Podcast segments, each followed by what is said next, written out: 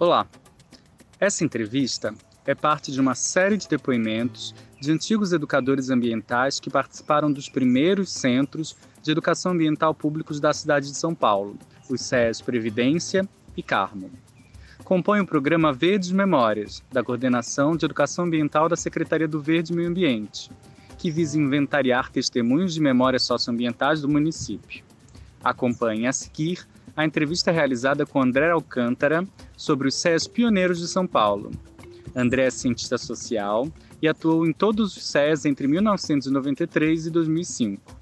Essa entrevista foi realizada em 2020 com os educadores ambientais da DDPEA, Conrado, Fernanda, Mirelle e Romã. Boa escuta! Tudo bom, André? Tudo bem. E vocês? Tudo ótimo. Hoje com a gente também entrevistando o André, dentro da equipe DDPE, vai estar a Fernanda. Oi, Fernanda. Olá, boa tarde a todos e todas e todes. A Romã. Ah, tudo bem? Oi, Romã. E também a Mirella. Oi, Mirella. Olá, sejam bem-vindos todos. E boa entrevista para você, André, e esse momento para todos. Oba! Essa é a nossa equipe, então.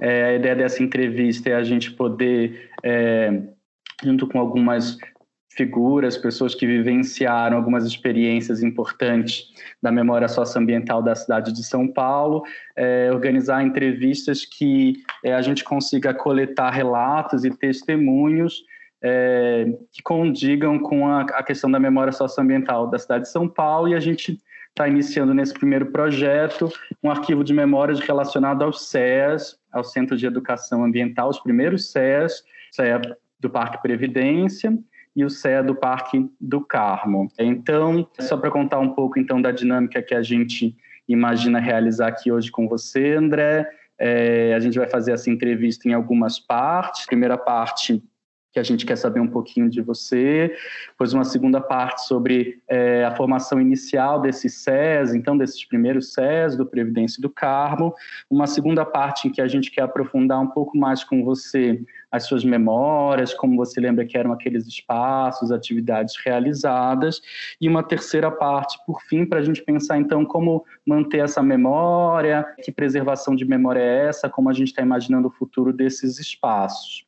A gente está imaginando aqui uma entrevista de 40 minutos, uma hora, não mais do que isso, para a gente poder se planejar. E aí, André, a gente queria começar ouvindo de você, primeiro, uma pequena apresentação sua, sua aproximação com a educação ambiental, como que você eh, se relaciona com esses CEAs, que são o objetivo aqui do nosso encontro, o CEA Previdência e do Karma. Você pode é, começar fazendo essa breve apresentação para a gente?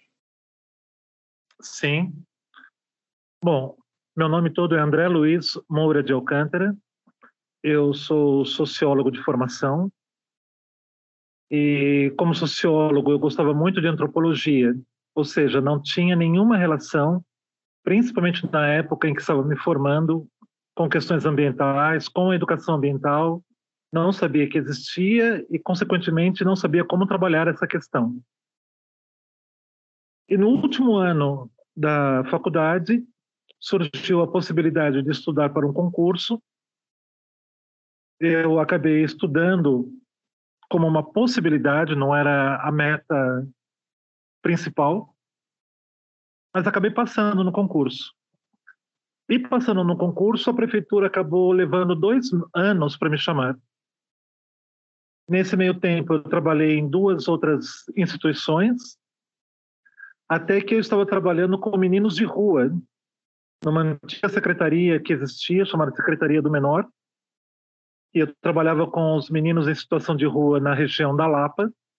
Foi um trabalho de um ano, e exatamente depois de um ano em que eu teria condições, direitos de usufruir das férias, a prefeitura me chamou e eu fui trabalhar na prefeitura, no caso, na Secretaria do Bem-Estar Social. Trabalhei lá durante um ano, que foi basicamente 92, 1992. No mesmo ano em que a secretaria foi fundada, e eu já tinha um amigo da graduação que estava trabalhando nessa secretaria recém-formada. E no final de 92 ele me chamou, no final não, em, em meados, primeiro semestre de 93 ele me chamou para fazer parte da secretaria. Eu disse para ele que poderia ir, não teria problema nenhum, mas estava bastante preocupado porque eu não sabia latim. E imaginava que iria trabalhar só com biólogos e agrônomos que iriam dizer os nomes das plantas ou animais em latim, e eu não sabia absolutamente nada sobre isso. Ele falou: "Não, André, venha, não tem não tem problema nenhum, vamos trabalhar com a nossa formação". Falei: "Mas o que, que tem a nossa formação a ver com o meio ambiente? O que, que tem a ver com botânica? O que tem a ver com zoologia? Mas vamos lá, vamos lá. E assim eu entrei na secretaria a princípio por convite. A secretaria ela estava se instalando ainda no Conjunto Nacional na Paulista. Era um espaço que ocupava um andar inteiro, pouquíssimos funcionários, espaços gigantescos, e eu me lembro que, a princípio, a ideia era ler textos sobre o que era educação ambiental, o que era o ambientalismo, conhecer essas questões e conhecer as equipes que já existiam, tanto no Carmo quanto no Previdência. O meu trabalho, a princípio, foi assistir às atividades que eles desenvolviam, para saber qual era o trabalho, e, posteriormente, reproduzir essas mesmas atividades. Mesmo assim, acabei ficando muito temeroso a princípio, porque eu não conseguia identificar plantas, para mim era tudo planta ou tudo mato. Eles falaram que isso não seria um problema, e foi a partir da história do ambientalismo que eu consegui contribuir nas atividades que existiam sobre educação ambiental. Esse foi o meu início, foi bem tranquilo, foi bem no começo, é, trabalhando e conhecendo a natureza sem trocadilhos do trabalho. Mas eu tive muita, muita sorte porque logo no ano seguinte, ou seja, em 94, existiu a possibilidade de fazer uma especialização na Faculdade de Saúde Pública da USP em educação ambiental, sendo que a minha turma foi a primeira turma, ou seja, a turma cobaia, acertos e erros foram cometidos conosco. Mas isso foi muito importante porque me deu uma segurança interna para poder trabalhar com educação ambiental. Acho que foi assim que começou. Bacana, André, muito bom sempre. É, aqui no chat rolou de falar, ué, mas várias histórias que eu não sabia, estamos aqui conhecendo é, outros detalhes. É bom esse momento, né, de recapitular como outras é, surpresas vão aparecendo, né? Feliz de poder partilhar desse momento. É, aí eu acho que agora a gente passa, obrigado pela, por essa apresentação, acho que a gente ficou agora curioso para entender dessa relação, então, com os CEAs, né, que você falou que quando você entrou foi em 92, é isso? É... 93. 93, assim que a secretaria foi foi é, criada, né? Acho que a Romã vai. Oi? Não, a secretaria ela foi criada em meados de 92, acho que no segundo semestre de 92, e eu entrei em 93. Ela tinha poucos meses. Tanto Entendi. é que a princípio tinha sede na Angélica, e aí ela ficou poucos meses na Angélica e logo passou para o Conjunto Nacional. Quando passou para o Conjunto Nacional foi quando entrei. Por isso que o espaço era aberto, por isso que não tinham funcionários, nem mobília. E, sinceramente, eu lembro que o espaço era tão grande, se colocasse um carro, dava para mudar a marcha sem um carro cair na calçada, porque era realmente um espaço muito grande. Uau! Acho que está todo mundo aqui imaginando como que era. É, Romão, você quer iniciar essa, essa parte agora dedicada à memória mais do César? Tem interesse sim, com André. Eu queria te perguntar, né, considerando, por exemplo, que o Previdência é de lá de 85 e que o do Carmo é de 89, como que você avalia nesses momentos iniciais do SES? Você chegou a participar mais especificamente desses momentos iniciais da criação? Você se recorda de como que esse momento era reportado na época? que, que você tem a dizer sobre isso, André? Sim. Quando eu entrei, já existiam tanto Previdência quanto o Carmo. Eu conhecia as equipes, fui conhecendo as equipes e conhecendo o próprio trabalho. Eu fiquei bastante surpreso porque o CEA Previdência, que foi o primeiro, muitos dos técnicos que trabalhavam à época da, da inauguração, da criação, eles tinham sido ex-estagiários da prefeitura. Uhum. Muitos faziam graduação em biologia e, e eles me contaram sobre essa história de como eles entraram também, quais as atividades que eles estavam desenvolvendo, as relações que eles tiveram com a população, que geralmente eram grupos pré-agendados, estudantes. E a partir desse trabalho que eles fizeram, eu percebi que existiam algumas atividades que se repetiam. Por exemplo, as trilhas com estudantes, as trilhas com frequentadores do parque e a relação da equipe de educação ambiental do Previdência com a direção do parque, com a administração do parque, que era muito boa. E o trabalho, portanto, ele basicamente se resumia a algumas atividades presenciais concretas, como rodas de conversa, as próprias trilhas que eram feitas com os educadores, e a possibilidade de expandir o trabalho para outros públicos.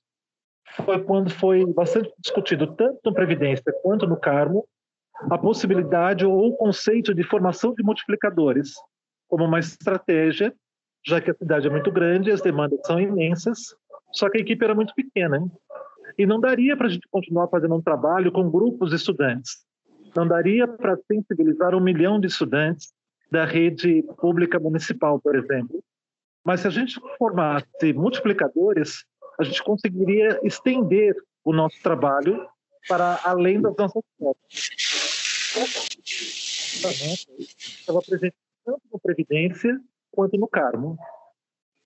O que diferenciava basicamente os trabalhos, tanto num quanto no outro, era justamente a realidade de cada um dos parques. O Parque Previdência era um parque bastante estruturado, era um parque que já estava, já tinha sido apropriado pela população.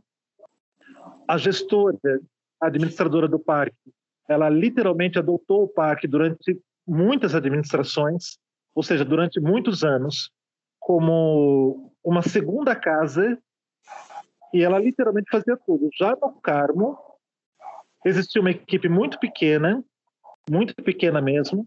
Era basicamente três, três a princípio, educadores, a Vandineide, o Domingos e a Sandra, em que eles trabalhavam com uma equipe muito maior de estagiários e existiam, na época, uma série de de trabalhos um pouco mais concretos, digamos assim, com a população.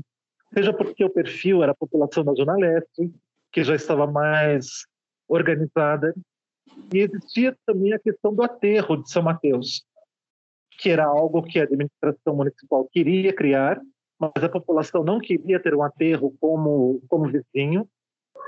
E o CEA acabou participando de uma série de reuniões com a população, com diretores, com lideranças comunitárias, para explicar os impactos da existência de um aterro. E esse aterro veio a não surgir. A proposta pública, a proposta do governo, foi derrotada, e isso deu uma força muito grande para a população, muito grande mesmo. Então eu entrei nessa questão, nessa época, nesse contexto, que me lembro, em que eu percebia que existiam diferenças ah, contextuais, digamos assim, entre o Previdência e o Carmo. Mas a estratégia de trabalho era a mesma: formação de multiplicadores, atividades presenciais pelo parque, pelos parques, e a possibilidade de formação de, de cursos curtos em que pudesse sensibilizar a população sobre a educação ambiental. O que é a educação ambiental, qual o caráter da educação ambiental, qual o caráter da biodiversidade da educação ambiental, e como a gente deve ver a questão como socioambiental, ou seja, intrínseca às questões de biodiversidade e as questões sociais, econômicas, culturais, políticas que determinam a qualidade do meio ambiente. André, muito bacana você trazer isso que eu até perguntar sobre a população, sobre até as relações que teve com a gestão pública né, em cima dos CEAs, mas até pegando um pouco do gancho do que você trouxe, como que você considera assim a maior importância nesse momento de criação do CEAS, tanto do Carmo, tanto do Previdência, ainda com as suas diferenças? Qual que você acha que é a maior importância da criação desses CEAS para a cidade? Não é fácil responder essa questão, eu acho que duas grandes vertentes bem distintas em relação à criação dos CEAs. E essas duas vertentes estavam convivendo conosco o tempo todo. Uma primeira vertente era do próprio DEPAV, Departamento Antigo de Parques e Áreas Verdes da cidade, que entendia que a educação ambiental deveria ser um complemento a projetos agronômicos, a, do DEPAV. Entendia que a educação ambiental deveria atender prioritariamente às demandas sociais, independente da linha de ação da secretaria ou do município, ou do governo municipal. Essas duas questões elas estavam presentes o tempo todo e acabou, durante muito tempo, prevalecendo a visão de que o papel da educação ambiental seria atender as demandas sociais.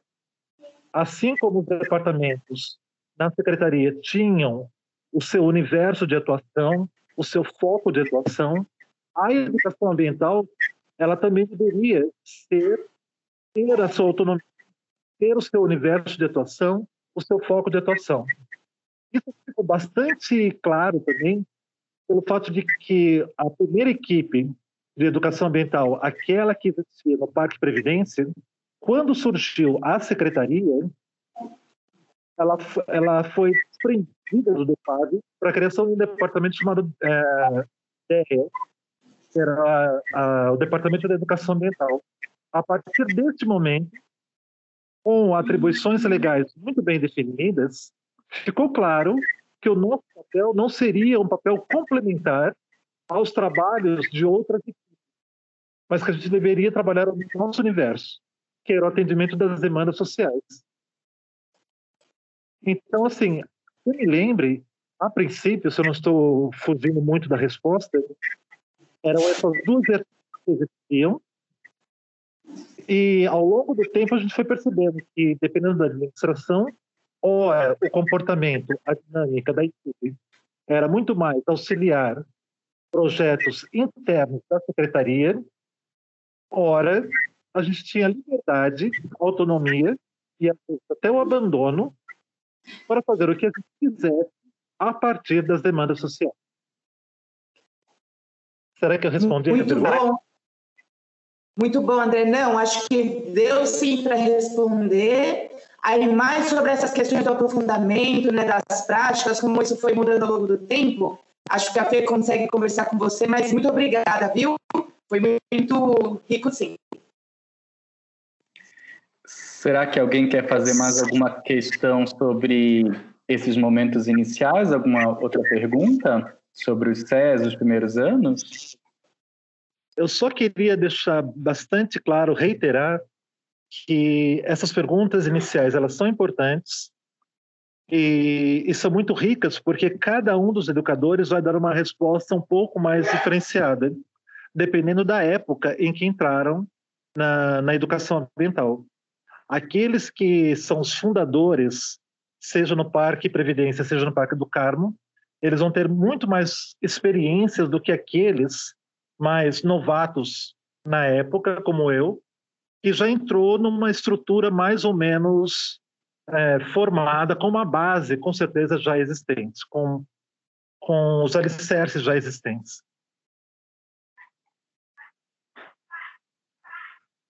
Total, vamos ver essa diversidade, né, André? Acho que o, o bonito de estar tá reunindo tanta gente para coletar esses relatos é conseguir ver essa diversidade de pontos de vista mesmo, né? Sim. Beleza. É, alguém quer colocar mais alguma questão ou a gente passa, como a Romã indicou para a Fernanda, já é, pensar no aprofundamento, nas relações mais diretas com as atividades dos CERS? Acho que por enquanto está tranquilo. De repente a gente pode até ir pensando ao longo da conversa e trazer no final, né? Vamos ver se até lá surge algo, emerge aí desse bate-papo. Posso perguntar então e para essa segunda parte? Sim. É... Então tá bom. André, eu vou mudar um pouco o roteiro aqui. A gente tinha pensado em perguntar um pouco para você sobre esses espaços, mas eu acho que seria bacana aproveitar que você citou so, é, a questão do público, da relação é, do SES com o entorno, para é, continuar falando um pouco mais sobre as práticas e metodologias né, dessas demandas, que essas demandas sociais eventualmente requeriam. É, eu gostaria de saber então de vocês, de vocês, se vocês foram desenvolvendo é, metodologias e práticas é, entre educadores e esse, e esse público é, e como que elas se relacionavam com esse público. Queria saber então como é que isso foi se dando nessa interação inicial eu acho que, pelo fato de ter entrado em 93, algumas práticas já existiam, tanto no Previdência quanto no Carmo, em que, no caso, eu só tive que aprender. Por exemplo, a questão das trilhas, a questão da, da, da formação de multiplicadores, já eram ideias que eu encontrei quando cheguei. O que percebi é que a ideia era fazer sempre um trabalho muito coletivo. Todas as ações deveriam ser coletivas, todas as impressões seriam coletivas. Então existia uma autoavaliação da equipe muito constante o tempo todo no trabalho. Os recursos sempre foram muito pequenos. Recursos materiais, recursos pedagógicos e a própria disponibilidade de pessoal sempre foram questões que poderiam, sim, poderiam limitar o trabalho. Eu acho que foi justamente essa, esse espírito de grupo que conseguiu vencer as limitações que sempre existiram. A ideia, a princípio, seria, nesse sentido, trabalhar mais com alguns públicos específicos, como professores ou lideranças comunitárias, na perspectiva da, da, da, formação de multiplicadores. Então, eu não sei se seria uma, bem uma estratégia ou uma tática, enfim, que a gente havia pré-selecionado para conseguir diminuir uma realidade insustentável que as comunidades apresentavam. É, essa era uma questão. Uma outra questão também que a gente percebeu que era muito importante era criar parcerias com ONGs ou com outras instituições públicas do estado de São Paulo ou de outros municípios, em que a gente pudesse trocar experiências. A partir daí, essas equipes ou a divisão de educação ambiental, ela fez questão de participar das reuniões da Rede Paulista de Educação Ambiental, da Rede Brasileira de Educação Ambiental, a participação em seminários e encontros, para conhecer qual era o trabalho que outras organizações da, desculpa, da sociedade civil ou do poder público desenvolviam. Em que medida que a gente poderia absorver essas experiências no nosso próprio trabalho? Existia também uma expectativa muito grande em relação a São Paulo, porque é São Paulo. Então, a equipe de São Paulo, a priori, muitas vezes, tinha uma atenção que eu sempre achei bastante exagerada, e não é falsa modéstia, porque as pessoas sempre se pautavam. São Paulo faz isso, então nós temos que fazer também. Se a cidade de São Paulo faz isso, é porque é correto e nós temos que fazer. Então a gente tentava sempre criar diálogos e mostrar que nós tínhamos também limitações e que a experiência do outro seria extremamente interessante. Então, como uma estratégia de trabalho, essa troca de informações sempre existiu. Isso era fundamental. formação de multiplicadores era fundamental.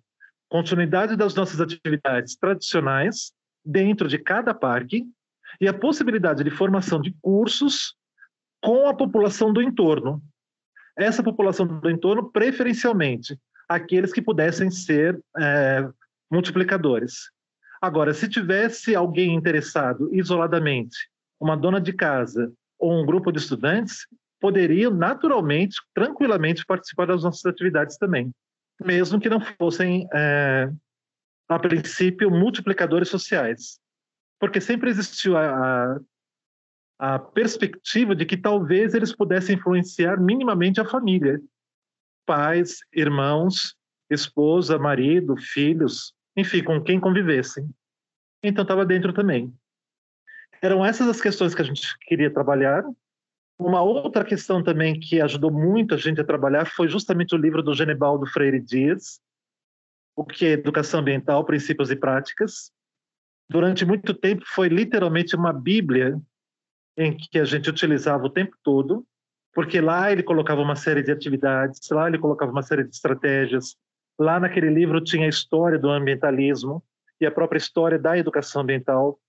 E nesses cursos, a princípio, a gente utilizava muito das informações dele para formatar os nossos cursos.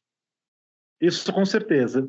Levou um tempo para que a gente saísse de uma perspectiva mais conceitual e conseguisse trabalhar com a realidade dos territórios. Quando a gente conseguir dar esse salto, de sair simplesmente dos conceitos e saber que na rua X ou na praça Y tinha um determinado problema, que existia uma comunidade assim, assim, assim, e essa comunidade tinha como liderança o seu fulano e a dona ciclana, é, levou um tempo, mas quando a gente fez isso, eu sinto que a qualidade do trabalho melhorou muito, porque ficou algo concreto. E aí a gente foi vendo quais eram as possibilidades, quais eram as dificuldades de se aplicar ao desenvolvimento sustentável nesse processo todo. Eu acho que, acho não, tenho, tenho certeza e me lembro bem, que foi justamente nesse período que eu consegui perceber que a formação em sociologia, antropologia e ciência política tinha tudo a ver com a educação ambiental.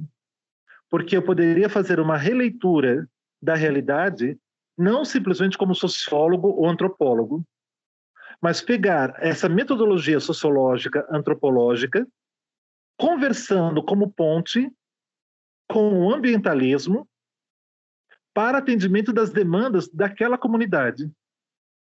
Então, por exemplo, eu não estava tão preocupado com qual era o perfil socioeconômico da população que eu estava atendendo, que seria uma preocupação claramente sociológica, por exemplo. Mas a partir do momento que eu sabia que existia uma comunidade de 100 pessoas, e elas viviam, por exemplo, com uma produção de resíduos muito grande, ou elas estavam com uma briga muito grande para preservar uma área que pudesse ser depois desmatada, porque era uma área pública ou privada, mas tinham interesses outros. A ideia era justamente trabalhar as questões do ambientalismo e as consequências do desmatamento, as consequências da, da, dessa fragilidade da natureza frente à sociedade que estávamos criando eu acabei criando depois uma aula que eu repeti durante muitos e muitos anos, que era justamente o conceito de desenvolvimento sustentável, mostrando como que a civilização ocidental conseguiu a hegemonia frente a outras civilizações a partir do século XV e que essa civilização acabou gerando o industrialismo e que os impactos negativos desse industrialismo ficaram muito evidentes no século XX. Daí a necessidade de um desenvolvimento sustentável. E se ele é uma questão utópica, simplesmente mais um conceito, ou se poderia ser uma metodologia de transformação das relações de trabalho, relações sociais e da nossa relação com o meio ambiente. Colocar essas questões nos cursos, a partir do momento em que a gente saiu da, do, só do conceito e começou a trabalhar com a realidade tal como que é, foi uma, uma ponte, foi um salto qualitativo muito bom. Eu acho que, nesse sentido, é que a gente trabalhava essas preocupações de estratégias, de metodologias, era uma coisa muito muito misturada. Era muito misturada. A gente não sabia na época se a gente fazia o que se o que a gente fazia eram questões estratégicas, se eram questões metodológicas, se eram só questões conceituais. Uma outra questão também que a gente tentava trabalhar muito era justamente criar uma linguagem comum entre os educadores ambientais, porque cada um tinha uma formação. Eu lembro muito bem, por exemplo, que era uma discussão que levou praticamente um ano. Uma discussão muito boa, muito rica, muitas vezes divertida, que era o conceito de indivíduo e coletividade para a biologia e para a sociologia. São bem distintos. Enquanto que a, os biólogos aprendem que indivíduo é uma, um ser de uma única espécie, para a sociologia eram seres humanos. Então, quando se falava, por exemplo, de famílias na, na, na botânica, a gente tentava trabalhar com culturas numa civilização. E aí explicar isso para o outro, essa troca de informações, para a gente chegar possivelmente a um consenso comum, foi extremamente rico, porque a gente percebia que a gente poderia trabalhar sim com sociólogo, com, com pedagogo, com, com médico, com filósofo na educação ambiental, a partir dessas formações dos técnicos que formavam a equipe. E que não existiria, por exemplo, uma única metodologia que, que, que seria ideal, fosse ela pedagógica, fosse ela sociológica, fosse ela agronômica, bio, é, da biologia, seja lá o que for. A gente percebia que as nossas formações eram muito importantes, mas que a gente teria que criar um denominador comum para fazer educação ambiental. Esse tipo de discussão sempre ocorreu no início dos nossos trabalhos. Era extremamente rico, extremamente rico mesmo. Tanto é que foi muito fácil para a equipe dos educadores uh, fazerem juntos essa especialização na saúde pública, onde todos nós íamos para lá, todo mundo foi, e, e conseguimos fazer trabalhos em, em comum o tempo todo, e todo mundo acabou ficando muito mais seguro em relação a essa questão. Particularmente, particularmente, só voltando a essa questão da, da formação, Anos depois, eu resolvi fazer uma outra especialização na engenharia mecânica. E, e, e aí sim me deu segurança para trabalhar a gestão ambiental, não só a educação ambiental. Foi quando vi que a educação ambiental é um dos instrumentos da gestão ambiental. Será que respondi a sua pergunta, Fernanda? Respondeu sim, André. Muito obrigada. Foi completíssimo. Eu ia só fazer um comentário que foi bem bacana, né? Que houve essa preocupação com o que havia de pré-existente, né? Não foi algo imposto, de uma chegada já programada. E que bom que vocês puderam é, conhecer essa rede de atores e se integrar a ela, né? Não partindo de um princípio de construção de algo, mas enfim, é, fomentando e estando junto do, daquilo que já existia, né?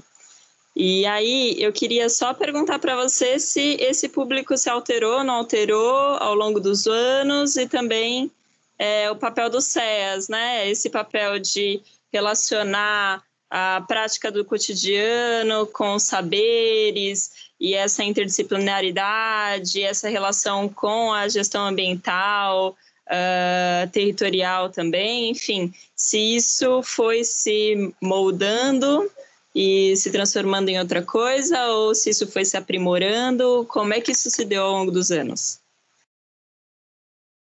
Olha, o que eu me lembro era o seguinte: dependia muito do, da dinâmica e do perfil de cada público. Com os professores, a rotatividade era imensa, porque dificilmente os professores ficavam dois anos numa mesma unidade escolar. Às vezes, nem um ano. E aí a gente desenvolvia um trabalho com um professor, por exemplo, que multiplicava essas questões com os seus alunos, mas depois ele era transferido para outra unidade. Quando vinha um outro professor, até ele se sensibilizar e perceber que os CEAs poderiam ser parceiros no trabalho que ele desenvolvia levava algum tempo. Então, alta rotatividade, sim, com um grupo de professores. Com lideranças, não. Geralmente, essas lideranças elas continuavam sendo referência por um longo tempo. Então, entrava a gestão, saía a gestão, tinham problemas ou vitórias dentro da comunidade, essas lideranças continuavam trabalhando e eram sempre as mesmas referências. Uma outra questão também que a gente percebia muito era a própria rotatividade das pessoas que trabalhavam para os governos municipais. Com algumas administrações o trabalho foi muito mais fácil e com outras foi muito difícil. Por exemplo, na administração do Paulo Maluf, a gente sempre brincava que nós tínhamos autonomia do abandono. Nós tínhamos autonomia para fazer o que quiséssemos, mas nenhum recurso. Então, isso dava consequências para a qualidade do trabalho que a gente queria desenvolver. Uma outra preocupação que a gente tinha também metodológica muito grande era não ficar restrito a esses dois CEAs. Durante todo o tempo, independente do público que a gente atendesse, independente das demandas que, que trabalhássemos, nós queríamos que tivessem CEAs espalhados pela cidade. E enquanto durou a divisão de educação ambiental, nós conseguimos criar sete CEAs em parques municipais. Os dois primeiros foram esses, Carmo e Previdência. Previdência como referência da Zona Oeste, Carmo como referência na Zona Leste. É, não conseguimos criar efetivamente um CEA na Zona Norte, nós criamos outros na Zona Sul e na Zona Central. É, mas assim, a rotatividade do público existia, mas dependia muito da própria dinâmica interna desses grupos, não tanto do, da equipe dos funcionários, porque geralmente os funcionários ficaram durante muito tempo, durante anos, muitos se aposentaram como educadores ambientais, os que não se aposentaram e mudaram para outros setores da secretaria, por exemplo, certamente não se esqueceram da formação que tinham em educação ambiental e utilizavam e utilizam esses métodos no trabalho que eles desenvolvem até hoje. Falo particularmente em relação ao pessoal que trabalha com o herbário, por exemplo. O público, tudo bem, tinha essa rotatividade, mas o perfil do público, a estratégia de ser professores, lideranças, servidores, é, continuou sendo a mesma. O perfil do público não se alterou é, em, ao longo do tempo, né? Não, não se alterou. Tá. Trabalhando com educação, ou seja, trabalhando com professores, uh, fomos acumulando depois de uma série de outros públicos. Por exemplo, entre os funcionários públicos, a gente começou a trabalhar muito com a saúde também. Trabalhávamos muito com a saúde antes mesmo da existência da, da reestruturação da própria Secretaria do Verde. Durante muito tempo a gente percebeu que dava para trabalhar com, com a saúde porque eram bons parceiros. Secretaria de Esportes, a gente nunca trabalhou, por exemplo, nunca tivemos contato efetivamente com eles. Essas lideranças comunitárias a gente trabalhava bastante. O público heterogêneo, com que a gente também trabalhava muito, eram os frequentadores do parque. E aí, dependendo do parque, dependendo do contexto, surgiam outros públicos até mesmo de lugares distantes. Por exemplo, o curso de orquídeas do Parque Previdência, que ficou bastante famoso durante muito tempo, ele conseguia atrair um público que vinha de outras regiões além da Zona Oeste. Se a gente pensar, por exemplo, no museu que existia, no Museu de Meio Ambiente do Parque do Carmo, também atraía pessoas que não eram só da Zona Leste. Mas o nosso público cativo era a população do entorno e os funcionários públicos do entorno também, digamos assim.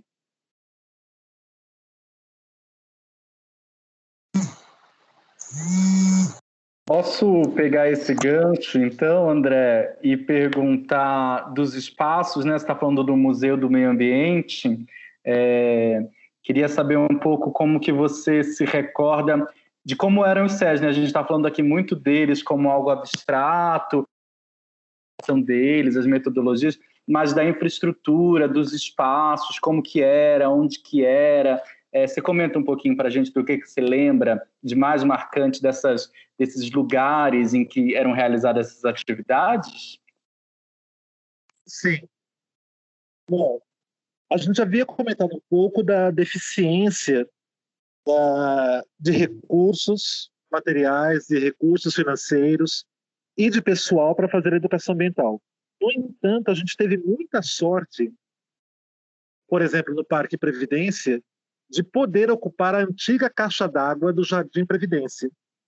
A caixa d'água era a sede dos trabalhos de educação ambiental no Parque Previdência. E a partir daí foi criada uma grande maquete que foi um instrumento de educação ambiental que durou o tempo todo. Enquanto existiu CEA, Previdência, muitas das atividades começavam pela maquete porque elas mostravam qual era a realidade do parque e do entorno. Então, já tinha essa edificação que existe hoje no, no, no Previdência, é isso? Junto com a caixa d'água? Sim. No, em, relação ao, em relação ao Carmo, por exemplo, a sorte nossa foi muito maior ainda, porque a gente conseguiu ocupar todo o casarão. Vale a pena só ressaltar que esse casarão é muito importante porque quando o Parque do Carmo não era parque, mas era uma propriedade privada da família do senhor Oscar Americano, da família Americano, que é uma família que, de, que tinha uma grande construtora, uma das empresas que construiu Brasília, eles eram realmente muito ricos.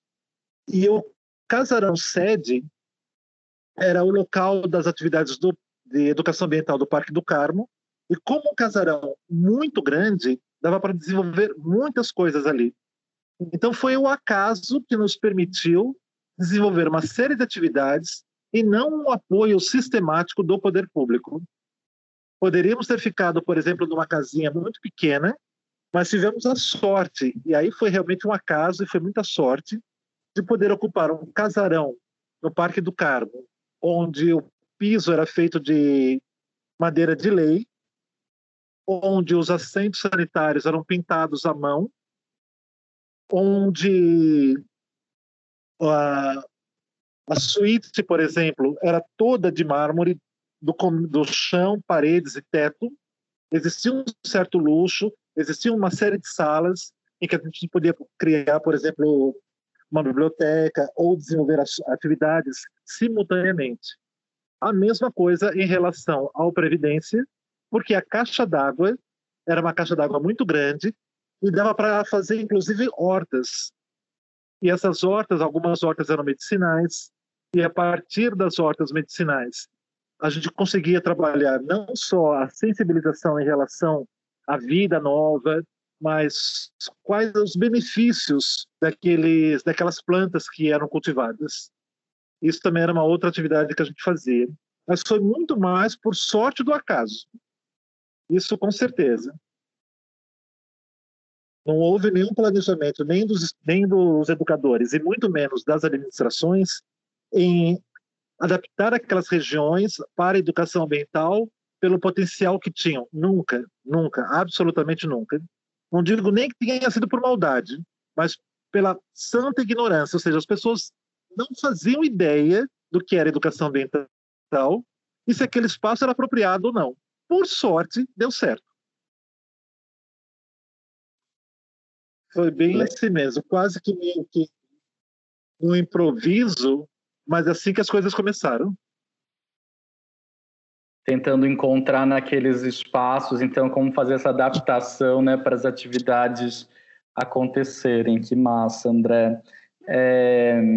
Será que ficou alguma pergunta sobre essas atividades que alguém mais queira complementar ou será que a gente passa para a próxima parte?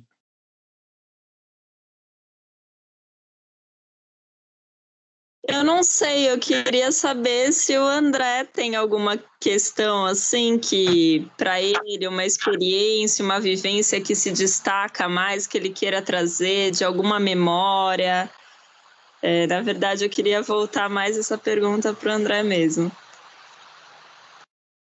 O que eu achei interessante em relação a essa pergunta é o fato de que, pessoalmente, individualmente, de uma forma bastante subjetiva, eu conheci a Zona Leste, eu conheci o parque, eu conheci os parques trabalhando neles. Então, nesse sentido, o que eu lembro muito mais de lá foi como é que os colegas uh, identificavam, por exemplo, as, as lideranças. Era por boca a boca. O que era o Parque do Carmo, o que era a APA do Carmo em relação à Zona Leste. Eu conheci, por exemplo, muito da história da Zona Leste trabalhando no Parque do Carmo muitas vezes. Saber, por exemplo, que existe um bairro de classe média que é muito diferenciado, o Jardim Nossa Senhora do Carmo, em que ele foi criado pela família do Oscar americano como uma, um para-raio, um para-choque da pobreza que estava aumentando na Zona Leste. E aí ele resolveu, então, lotear uma parte das suas terras em unidades, em lotes muito grandes, para famílias de classe média formarem um, um bolsão de classe média em torno deles. E é por isso que existe o chamado Monibzinho da Zona Leste, que é o Jardim Nossa Senhora do Carmo.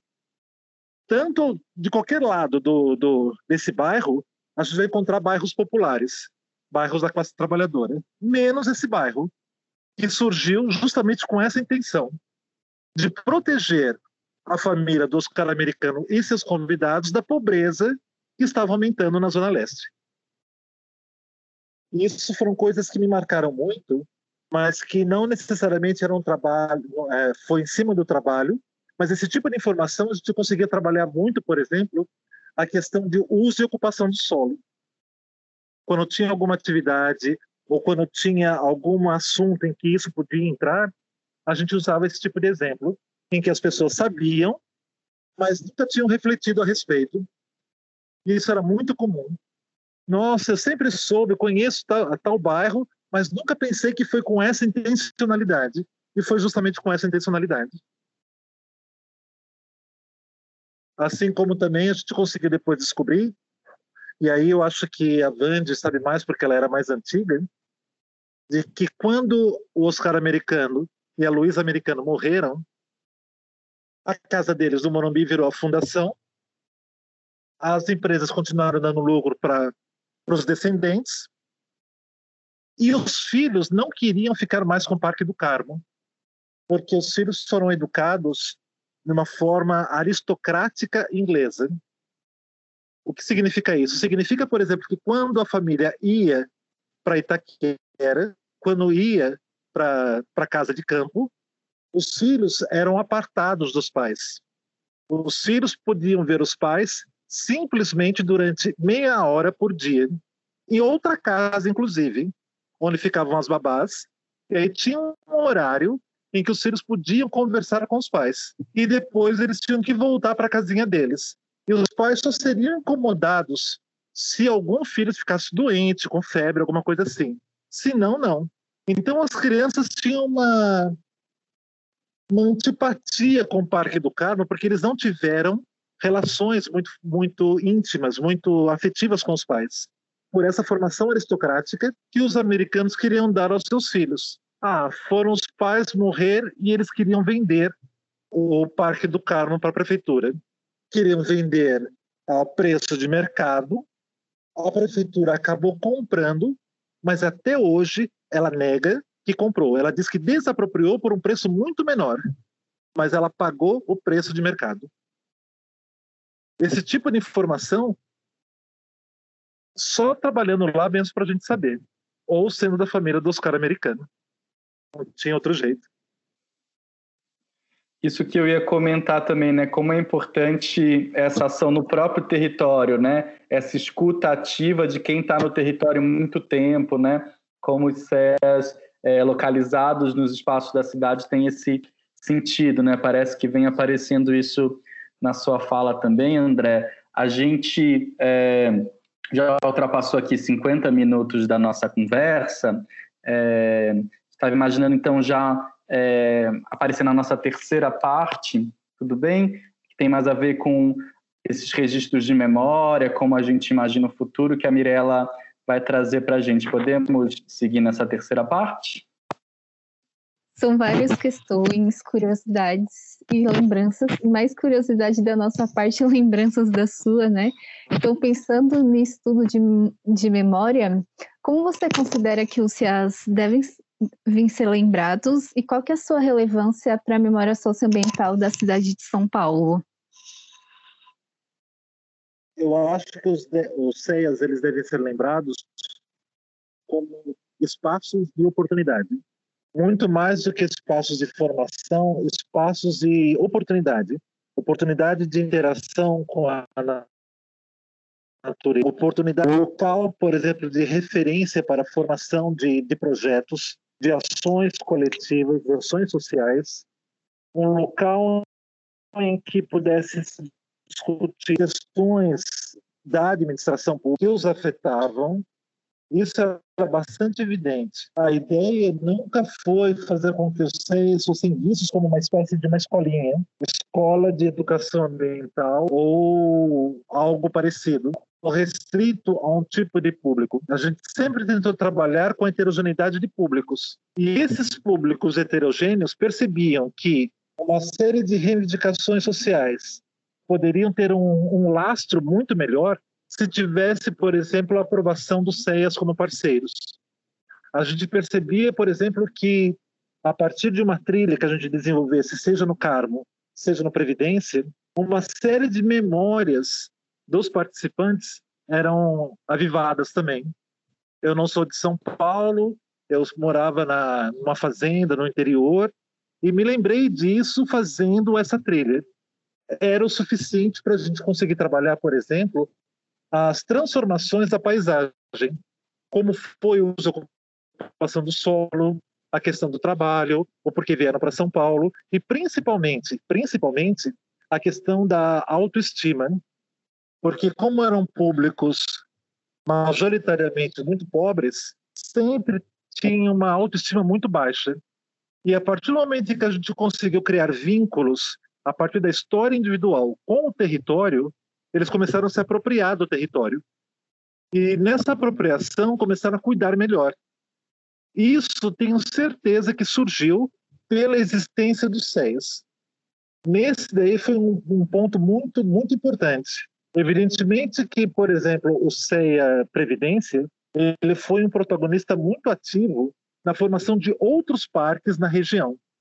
Por exemplo, enquanto que o protagonismo do Carmo, por exemplo, estava presente na, no fortalecimento de associações de populações da APA do Carmo, da questão do, do, do, do aterro sanitário, questões da formação do Museu de Meio Ambiente, questões relativas, por exemplo, à própria preservação de alguns, de alguns aspectos históricos do Parque do Carmo. Por exemplo, antes dele pertencer à família do Oscar americano, era uma fazenda de café de um senhor chamado Bento.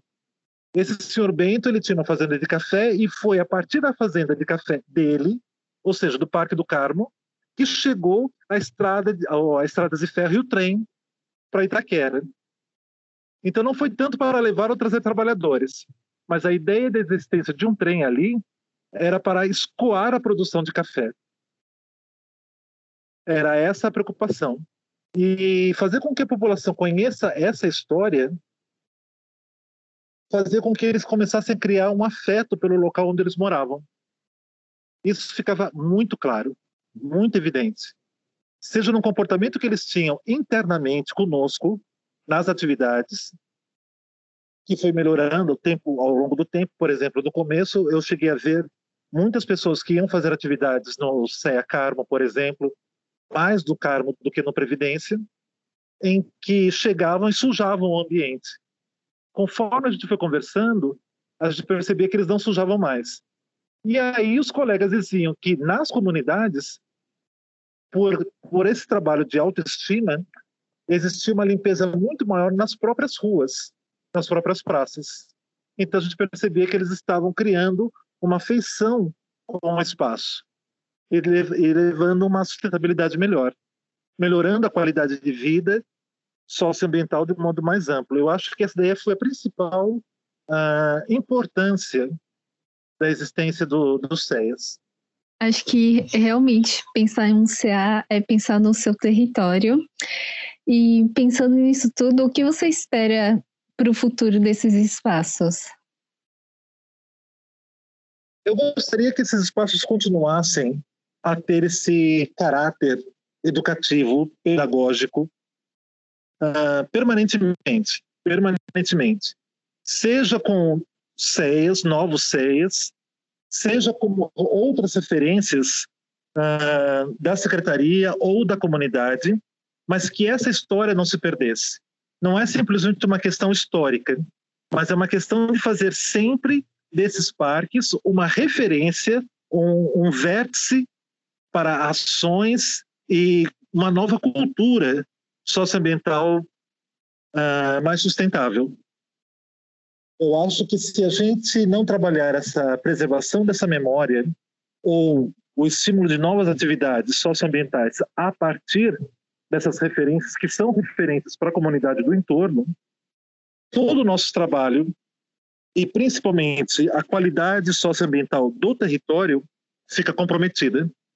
Então, que os CEAs daqui para frente sejam vistos como referências históricas, sim, mas ao mesmo tempo como referências, pontos de encontro para discussão de problemas socioambientais, como sempre ocorreu, pelo menos dos anos 80 para cá.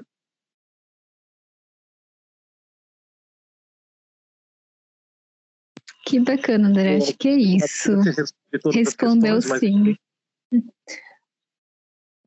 Ótimo, gente. Que, que, que bom que a gente pode também estar tá levantando essas questões aqui e deixando registradas, né? É, vamos fazer uma última rodada, então, das questões que ficaram, é, outras dúvidas que tenham surgido e a gente faz o um encerramento, já que a gente está chegando em uma hora de entrevista, como a gente combinou. É, posso, posso começar, então, antes de, de ver se vocês também têm mais alguma questão? André, eu fiquei com dúvida quando você disse da formação é, lá nos 90 do Departamento de Educação Ambiental, os CEAs eram a sede desse DEA ou o DEA, a sede era é, no Conjunto Nacional? Sim. Em 1985, quando surgiu o CEA Previdência, ele era um equipamento de DEPAV. Então, DEPAV já tinha a sua estrutura na secretaria, fosse ela na Angélica, por exemplo, fosse ela no, no, no Conjunto Nacional. E a mesma coisa com o, o Carmo depois de 89. Eram duas unidades de DEPAV. Por isso que, é, que surgia aquela questão. Se são unidades de DEPAV, poderiam fazer trabalhos complementares aos projetos de DEPAV. Era essa a ideia. E aí os educadores achavam que a gente poderia fazer, sim, alguns trabalhos complementares aos projetos de DEPAV, mas não esquecer das demandas de educação ambiental da própria sociedade, do entorno, que foi depois a vertente que, que surgiu. Ah, as equipes que estavam no Previdência e no Carmo, a partir do surgimento da secretaria, continuaram lá, mas vinculadas a, ao Departamento de Educação Ambiental, que foi onde eu fui trabalhar. Eu fui trabalhar, a princípio, na Avenida Paulista, mas sempre, como a gente trabalhava de uma forma coletiva, em que tinha, por exemplo, algum funcionário em férias, ou doente, ou se eles estavam pensando em desenvolver alguma atividade, eles me chamavam e eu ia para lá, fazia atividade, mesmo que fosse pontual. Ou se fosse um projeto em que eu tivesse que aparecer lá duas vezes por semana durante três meses, eu ia duas vezes por semana durante três meses, conhecia o projeto, conhecia o público, mas eu estava lotado no, no, na, na, equipe central, como a gente falava. E essa equipe central, ela não tinha um caráter uh, hierárquico no sentido de ser o gabinete que passava as diretrizes para os CEAs. Não. Era só mais uma equipe que ficava na Paulista, assim como tinha uma equipe que ficava no Previdência e outra que ficava no Carmo. A gente tentava o tempo todo trabalhar de uma forma muito, muito horizontal. Muito horizontal. Mas formalmente, tínhamos uma equipe como referência dentro da secretaria que era o Departamento de Educação Ambiental, o DEAPLA na época, né? Que era Departamento de Educação Ambiental e Planejamento. Então, planejamento ambiental junto com educação ambiental, era essa a estrutura. Não tínhamos relação nenhuma com o planejamento que eles faziam os projetos deles, mas a equipe que ficava na, na Paulista o tempo todo, todos os dias, conversando ou visitando o Parque Previdência, o Parque Carmo e os outros CES que foram surgindo. Ótimo. A minha dúvida era exatamente como é que acontecia essa divisão. Obrigado, André. Essa divisão entre as equipes. Então tinha uma central, uma equipe central e as equipes que ficavam nos CES, né? Que, que massa entender essa relação. Eu acho que a gente vai precisar em algum momento certamente fazer um arquivo de memórias da Uma Paz também, como surgiu, entender né, essa criação arquivo específico da Uma Paz. Mas, André, acho que a gente está chegando aqui ao fim, então, da nossa entrevista. Eu só posso te agradecer muito, agradecer muito a Mirella, a Romã e a Fernanda pelas entrevistas, mas super obrigado aí por essa troca, essa partilha dos seus conhecimentos. Obrigadão. Eu que agradeço, eu que agradeço mesmo. Agradeço porque a satisfação de estar trabalhando com a nossa equipe mesmo, a satisfação de, de me forçar a, a lembrar de questões, porque eu não conhecia o questionário, foi, foi um prazer. Então eu que agradeço. Prazer é nosso. Prazer é todo nosso. Então é isso. Vamos fechar. Não sei se vocês querem se despedir também, mas obrigado aí então. Cadê ele? Cadê ele para me despedir? Obrigada. Essa foi a entrevista realizada com André Alcântara para o programa Verdes Memórias, uma realização da Divisão de Difusão de Projetos em Educação Ambiental da Coordenação de Educação Ambiental. Acompanhe as próximas entrevistas em nossas redes sociais. No próximo episódio, entrevistaremos Sandra Santos, antiga educadora ambiental dos SEAS. Até lá!